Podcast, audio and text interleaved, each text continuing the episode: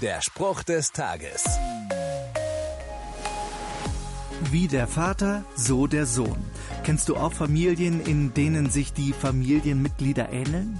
Manchmal ist es das Aussehen oder der Gang, manchmal das Lachen oder der Charakter. Ein paar Augenblicke reichen dann meistens und man weiß, die kommen aus demselben Haus.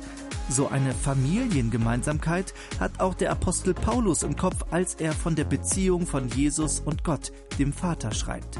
Er findet, der Sohn spiegelt die Herrlichkeit Gottes wider und alles an ihm ist ein Ausdruck des Wesens Gottes. Oder kurz, wie der Vater, so der Sohn.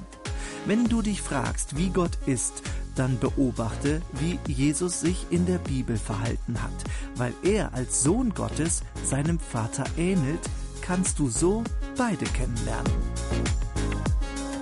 Der Spruch des Tages steht in der Bibel. Bibellesen auf bibleserver.com.